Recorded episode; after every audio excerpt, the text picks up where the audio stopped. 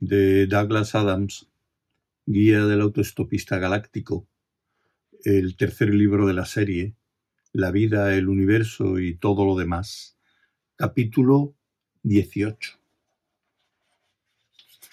Arthur se materializó y lo hizo con los gestos habituales, tambaleándose y palpándose la garganta, el corazón y los diversos miembros en que aún se complacía siempre que le sobrevenía una de aquellas aborrecibles y penosas materializaciones a las que decidió firmemente no acostumbrarse. Miró alrededor buscando a los demás. No estaban. Volvió a mirar en torno buscando a los otros. Seguían sin estar allí. Cerró los ojos. Los abrió. Echó una ojeada por ver si los veía. Persistían obstinadamente en su ausencia. Volvió a cerrar los ojos, preparándose a repetir de nuevo aquel ejercicio inútil, y sólo entonces, cuando bajó los párpados, su cerebro empezó a percibir lo que sus ojos habían mirado mientras estuvieron abiertos. Una expresión perpleja afloró a su rostro. Así que abrió los ojos de nuevo para comprobar los hechos y en su gesto persistió la duda. Si acaso se incrementó, afianzándose bien. Si se trataba de una fiesta era muy mala, tanto que todos los demás se habían marchado. Abandonó por ocioso tal razonamiento. Evidentemente aquello no era una fiesta, era una cueva o un laberinto o un túnel de algo. No había luz suficiente para saberlo. Todo era oscuridad húmeda y viscosa. El único rumor era el de su propia respiración, que parecía preocupada. Tosió muy levemente y luego hubo de escuchar el tenue y fantasmal eco de su voz perdiéndose entre corredores sinuosos y cámaras invisibles, como de un gran laberinto, para volver finalmente a él por los mismos pasillos desconocidos, como si dijera ¿Sí? Eso ocurría con cada ruidito que hacía, y le ponía nervioso. Trató de tararear una melodía alegre, pero cuando el sonido volvió a él, se había convertido en una salmodia fúnebre y dejó de cantar. De pronto su cabeza se llenó de imágenes de la historia que le había contado Slarty Barfast. Casi esperaba ver que robots blancos de aspecto mortífero aparecieran en silencio de entre las sombras para matarlo. Contuvo el aliento. No lo hicieron. Volvió a respirar. No sabía qué esperar. Sin embargo, había algo o alguien que le esperaba a él, pues en aquel momento se encendió en la distancia, oscura, un letrero de neón verde. Decía, silencioso, te han desviado. Se extinguió de un modo que no fue del todo del agrado de Arthur. Se apagó con una especie de floreo desdeñoso. Arthur intentó entonces convencerse de que aquello no había sido más que una ridícula jugarreta de su imaginación. Un letrero de neón o está encendido o apagado, según pase o no la electricidad por él. No había manera, dijo para sí, de que pudiese efectuar la transición de un estado a otro con un mohín de desprecio. Se abrazó firmemente apretándose la bata y a pesar de todo se estremeció. Al fondo, la luz de neón se iluminó súbitamente, exhibiendo de modo desconcertante tres puntos y una coma. Así. Punto, punto, punto, coma. Solo que en verde. Tras mirarlo perplejo durante unos instantes, Arthur comprendió que trataba de indicar que había más, que la frase no estaba completa. Y lo intentaba con una pedantería sobrehumana, reflexionó. O al menos con pedantería inhumana. La frase se terminó con estas dos palabras. Arthur Dent. Trastabilló. Se dominó para lanzarle otra mirada atenta. Seguía diciendo Arthur Dent, de modo que volvió a tambalearse. Una vez más, el letrero se apagó y le dejó parpadeando en la oscuridad. La imagen en rojo de su nombre le saltaba en la retina. Bienvenido, dijo de pronto el letrero. Al momento añadió, no creo. El miedo, frío como una piedra, había acechado a Arthur durante todo el rato, esperando su oportunidad. La reconoció en ese momento y saltó sobre él. Arthur repelió el ataque cayó agachado en una especie de postura de alerta que una vez vio hacer a alguien en la televisión. Pero ese alguien debía de tener rodillas más fuertes. Miró a la oscuridad con aire inquisitivo. ¡Eh! Oiga, dijo. Carraspeó y lo repitió, en voz más alta y sin el E. A cierta distancia pareció como si alguien empezara a tocar un bombo por el pasillo. Escuchó unos segundos más y notó que no era su corazón, era alguien que tocaba el bombo por el corredor. Perlas de sudor se formaron en su frente, se tensaron y saltaron. Puso una mano en el suelo para apoyar su postura de alerta, que no resistía muy bien. El letrero volvió a cambiar. Decía, No te alarmes. Tras una pausa, añadió, Asústate mucho, Arthur Dent se apagó de nuevo. Una vez más le dejó en la oscuridad. Parecía que los ojos se le iban a salir de las órbitas. No estaba seguro de si era porque intentaban ver con más claridad o porque sencillamente querían marcharse en ese momento. Oiga, repitió, esta vez tratando de poner una nota de firme agresividad. ¿Hay alguien ahí? No hubo respuesta. Nada. Eso puso más nervioso a Arthur que si le hubieran contestado, y empezó a retroceder de la pavorosa nada. Y cuanto más reculaba, más asustado estaba.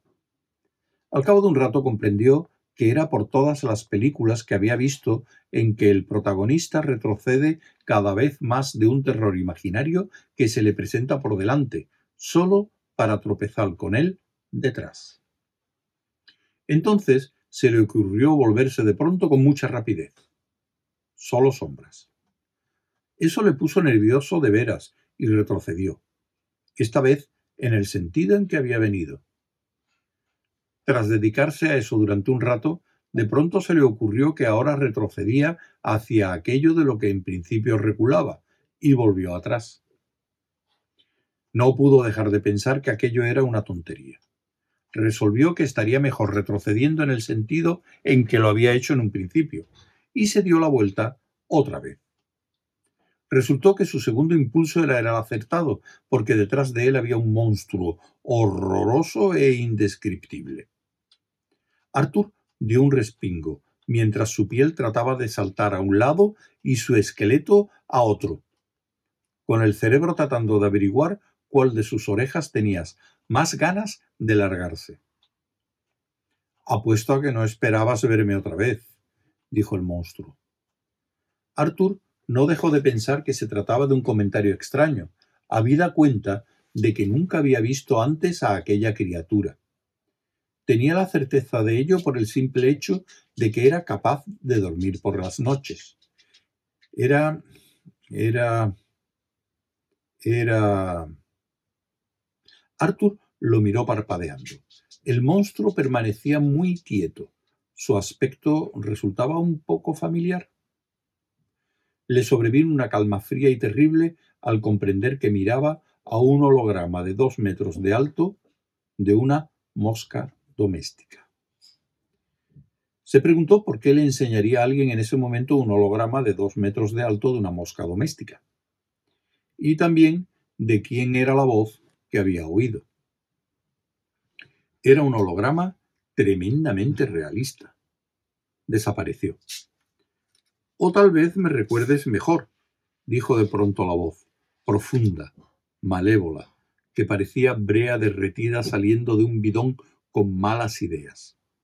Como el conejo. Con un zumbido súbito se presentó en el negro laberinto un conejo. Era enorme, monstruoso, horriblemente suave y amable. Otra imagen, pero esta vez cada pelo suave y agradable parecía algo real y único que crecía en su piel suave y agradable. Arthur sufrió un sobresalto al ver su propio reflejo en su ojo castaño, tierno, adorable, muy abierto y sumamente grande. Nací en la oscuridad, rugió la voz, y me educaron a oscuras. Una mañana asomé por primera vez en la cabeza al brillante mundo nuevo y me la abrieron con lo que sospecho fue un instrumento primitivo hecho con pedernal. Fabricado por ti, Arthur Dent, y esgrimido por ti con bastante fuerza, según recuerdo. Convertiste mi piel en una bolsa para guardar chinas interesantes.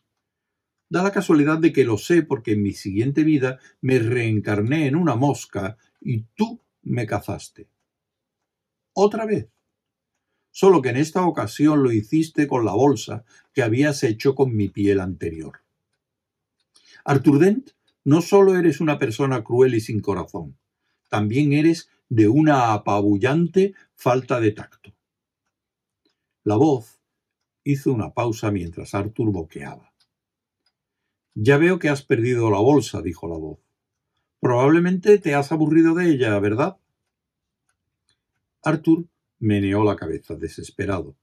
Quería explicar que en realidad había tomado mucho cariño a la bolsa, que la había cuidado muy bien y que la había llevado consigo a todas partes, pero que siempre que viajaba a algún sitio acababa inexplicablemente con la bolsa cambiada, y que, cosa bastante curiosa, en aquel momento mismo se acababa de dar cuenta por primera vez de que la bolsa que tenía parecía hecha de una fea imitación de piel de leopardo y no era la misma que llevaba antes de llegar a aquel sitio, cualquiera que fuese, además de no ser una que hubiera escogido él personalmente y sabía Dios qué contendría, porque no era suya, y hubiera preferido con mucho haber recuperado la suya propia de no ser porque, por supuesto, lamentaba muchísimo haberla arrancado de manera tan terminante, o más bien sus partes integrantes, es decir, la piel del conejo de su antiguo dueño. A saber, el conejo a quien en aquel momento tenía el honor de tratar en vano de dirigirse. Todo lo que logró decir fue mm, Te presento a la salamandra que pisaste dijo la voz. Allí, de pie en el pasillo con Arthur, había una gigantesca salamandra escamosa de color verde. Arthur se volvió, aulló, dio un salto hacia atrás y aterrizó en el lomo del conejo. Lanzó otro aullido, pero no encontró ningún otro sitio al que saltar. Ese también era yo, prosiguió la voz en tono bajo y amenazador, como si no lo supieras. ¿Saber? inquirió Arthur con un respingo. ¿Saber? Lo interesante de la reencarnación, le informó agriamente la voz, es que la mayoría de la gente, la mayor parte de los espíritus, no son conscientes de que también les ocurre a ellos. Hizo una pausa para causar efecto. Por lo que a Arthur tocaba, ya había más que suficiente efecto. Yo me di cuenta, siseó la voz. Es decir, llegué a ser consciente, poco a poco, gradualmente. Quienquiera que fuese, hizo otra pausa para tomar aliento. Difícilmente podía evitarlo, ¿verdad? gritó. Si no deja de pasarte una y otra vez. En todas las vidas que he vivido me ha matado Arthur Dent. En cualquier mundo, en cualquier cuerpo, en cualquier época que empieza a instalarme, ahí viene Arthur Dent. Y me mata. Resulta difícil no darse cuenta. Hay que refrescar un poco la memoria, un poco de información útil, un poco de puñetera revelación. ¡Qué curioso! solía decir mi espíritu mientras volaba otra vez hacia el otro mundo en pos de otra infructuosa aventura con acabada por Dent, en la tierra de los vivos. Ese hombre que acaba de atropellarme cuando saltaba por la carretera hacia mi charca preferida tenía un aspecto un poco familiar y poco a poco tenía que recomponer las piezas Dent, asesino múltiple de mi persona. Los ecos de su voz rugieron por los pasillos. Arthur permanecía silencioso e impasible, meneando la cabeza con incredulidad. Ha llegado el momento, Dent, aulló la voz, alcanzando un tono de odio febril. Ha llegado el momento cuando por fin he sabido. Lo que de pronto se abrió delante de Arthur era indescriptiblemente horrible. Quedó boquiabierto e hizo gárgaras de horror. Pero ahí va una tentativa de describir lo horrendo que era. Era una cueva enorme, húmeda y palpitante en cuyo interior rodaba y se deslizaba una criatura grande en forma de ballena, viscosa y velluda sobre tumbas monstruosas y blancas. En lo alto de la cueva se erguía un amplio promontorio en el que se veían los recintos oscuros de otros dos antros pavorosos que... Arthur Dent comprendió de pronto que miraba su propia boca cuando debía dirigir la atención a la ostra viva que empujaban implacablemente a su interior. Dio un grito, volvió a mirar hacia atrás tambaleándose y apartó la vista. Cuando volvió a mirar, la apabullante aparición se había esfumado. El pasillo estaba oscuro y por un momento silencioso. Se hallaba solo con sus pensamientos. Eran sumamente desagradables y les hubiera venido bien una acompañante. Cuando se produjo el ruido siguiente, vio que buena parte de la pared se abría pesadamente a un lado, revelando, de momento, un vacío tenebroso. Arthur lo contempló del mismo modo que un ratón mira a una perrera a oscuras. Y la voz que habló volvió a hablarle. Dime que fue una coincidencia, Dent. Te desafío a que me digas que fue una coincidencia. Fue una coincidencia, se apresuró a decir Arthur. No lo fue, replicó la voz, gritando. Lo fue, dijo Arthur, lo fue. Si fue una coincidencia, rugió la voz, entonces no me llamo Agrahag, y es de suponer que afirmarías que ese era tu nombre. Sí, murmuró Agrahag como si acabara de concluir un silogismo muy hábil. Pues me temo de que. me temo que. me temo que sí se trató de una coincidencia, insistió Arthur. Ven aquí y repítelo, aulló la voz, que de pronto llegaba otra vez a la apoplejía. Arthur se adelantó y aseguró que fue una coincidencia, o al menos casi lo dijo. Su lengua perdió pie hacia el final de la última palabra porque se encendieron las luces revelando el lugar en que había entrado. Era la catedral del odio.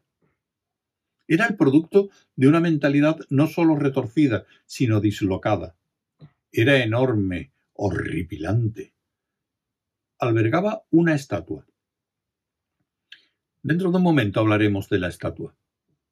La cámara, incomprensiblemente enorme, daba la impresión de haberse abierto en el interior de una montaña, y el motivo consistía en que así era precisamente como se había labrado. Al mirarla boquiabierto, Arthur tuvo la sensación de que le daba vueltas a la cabeza. Era negra. Donde no lo era, uno se sentía inclinado a que lo fuese, pues los colores que resaltaban algunos detalles incalificables abarcaban de manera horrible todo el espectro de matices que desafían la vista, desde el ultraviolento al inframuerto, pasando por el púrpura hepático, el lila odioso, el amarillo purulento, el hombre quemado y el verde gan. Los detalles incalificables que destacaban esos colores eran gárgolas que habrían dejado sin almuerzo a Francis Bacon. Todas ellas miraban desde las paredes, desde los contrafuertes arbotantes y desde el sitial del coro hacia la estatua, a la que llegaremos dentro de un momento. Y si las gárgolas habrían dejado sin almuerzo a Francis Bacon, era evidente por el rostro de las gárgolas que la estatua les habría dejado sin el suyo a ellas de haber estado vivas para poder comerlo. Pero no lo estaban. Y si alguien hubiera intentado enviarles un poco, no lo habrían querido. En torno a las paredes monumentales había grandes lápidas grabadas en memoria de aquellos que habían caído a causa de Arthur Dent. Algunos de los nombres conmemorados estaban subrayados y marcados con asteriscos.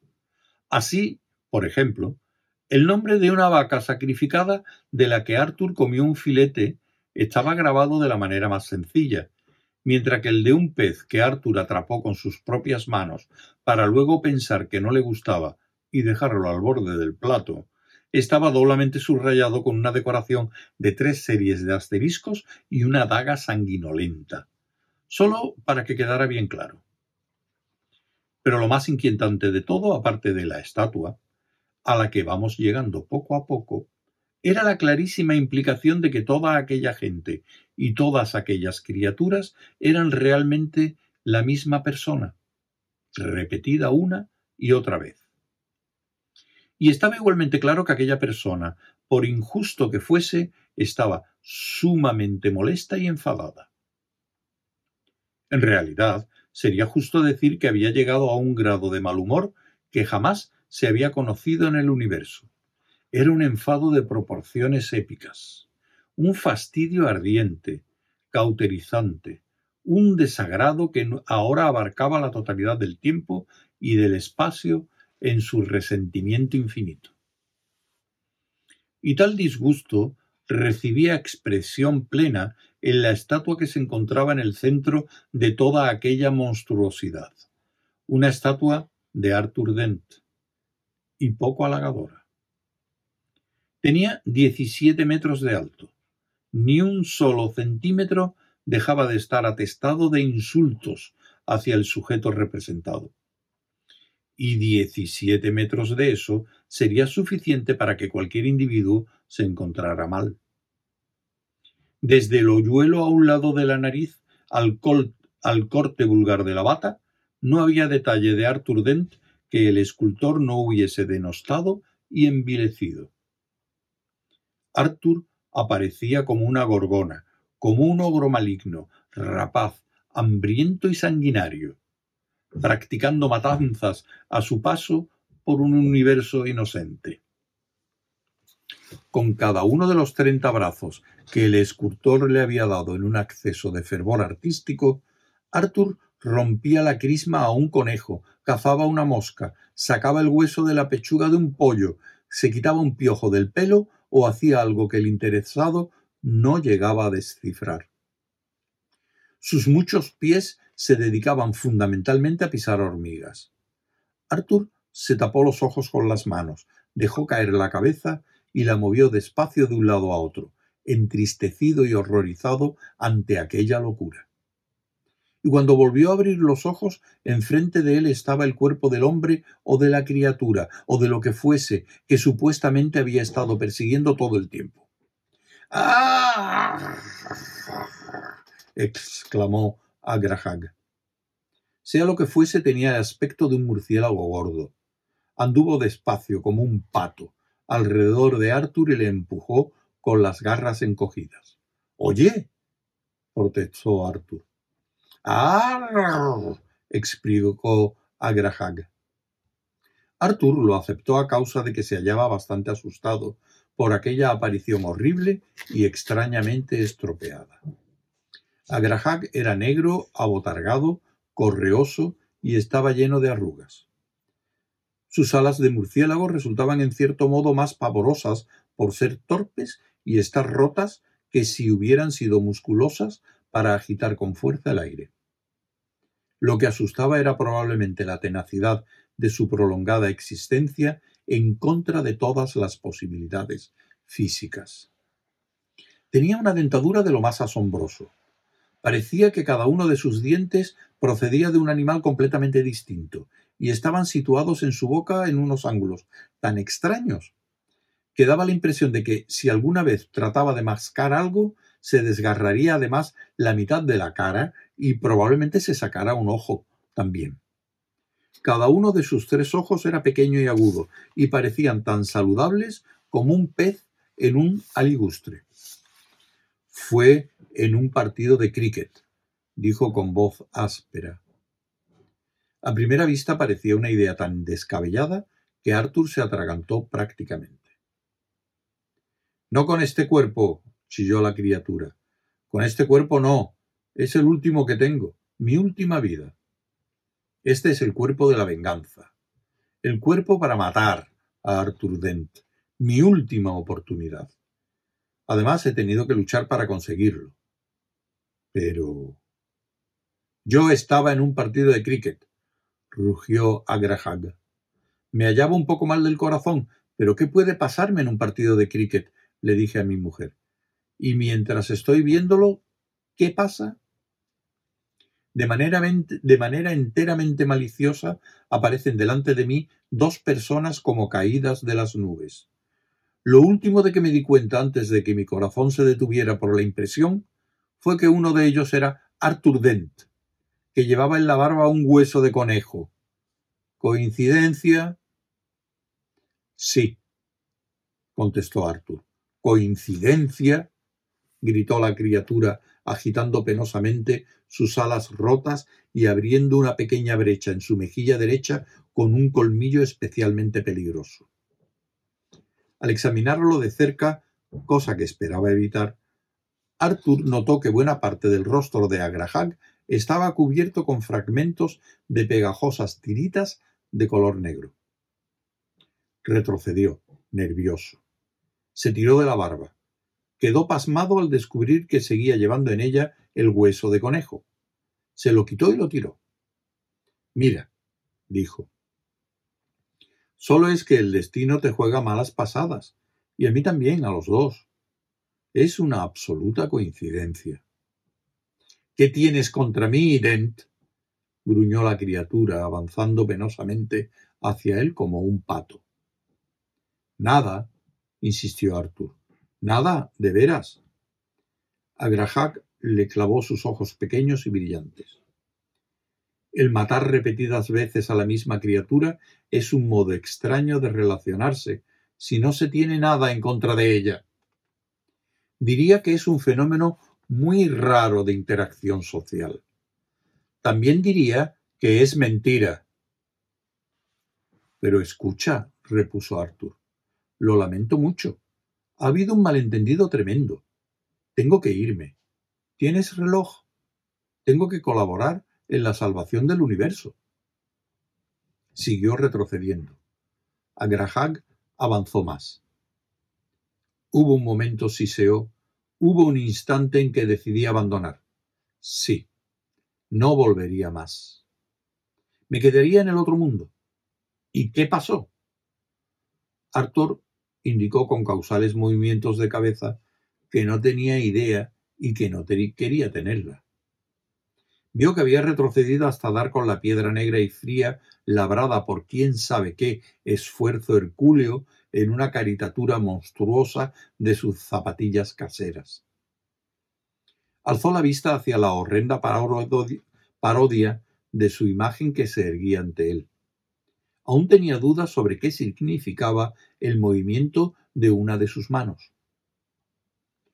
me devolvieron a la fuerza al mundo físico, prosiguió Agrahag, en forma de un manojo de petunias. En un florero, debería añadir.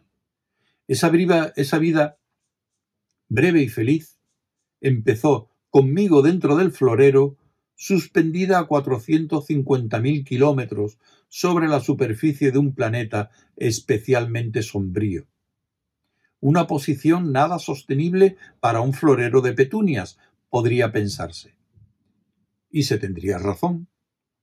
Aquella vida terminó muy poco tiempo después, a 450.000 kilómetros más abajo, sobre los restos recientes de una ballena, debería añadir, mi hermano espiritual.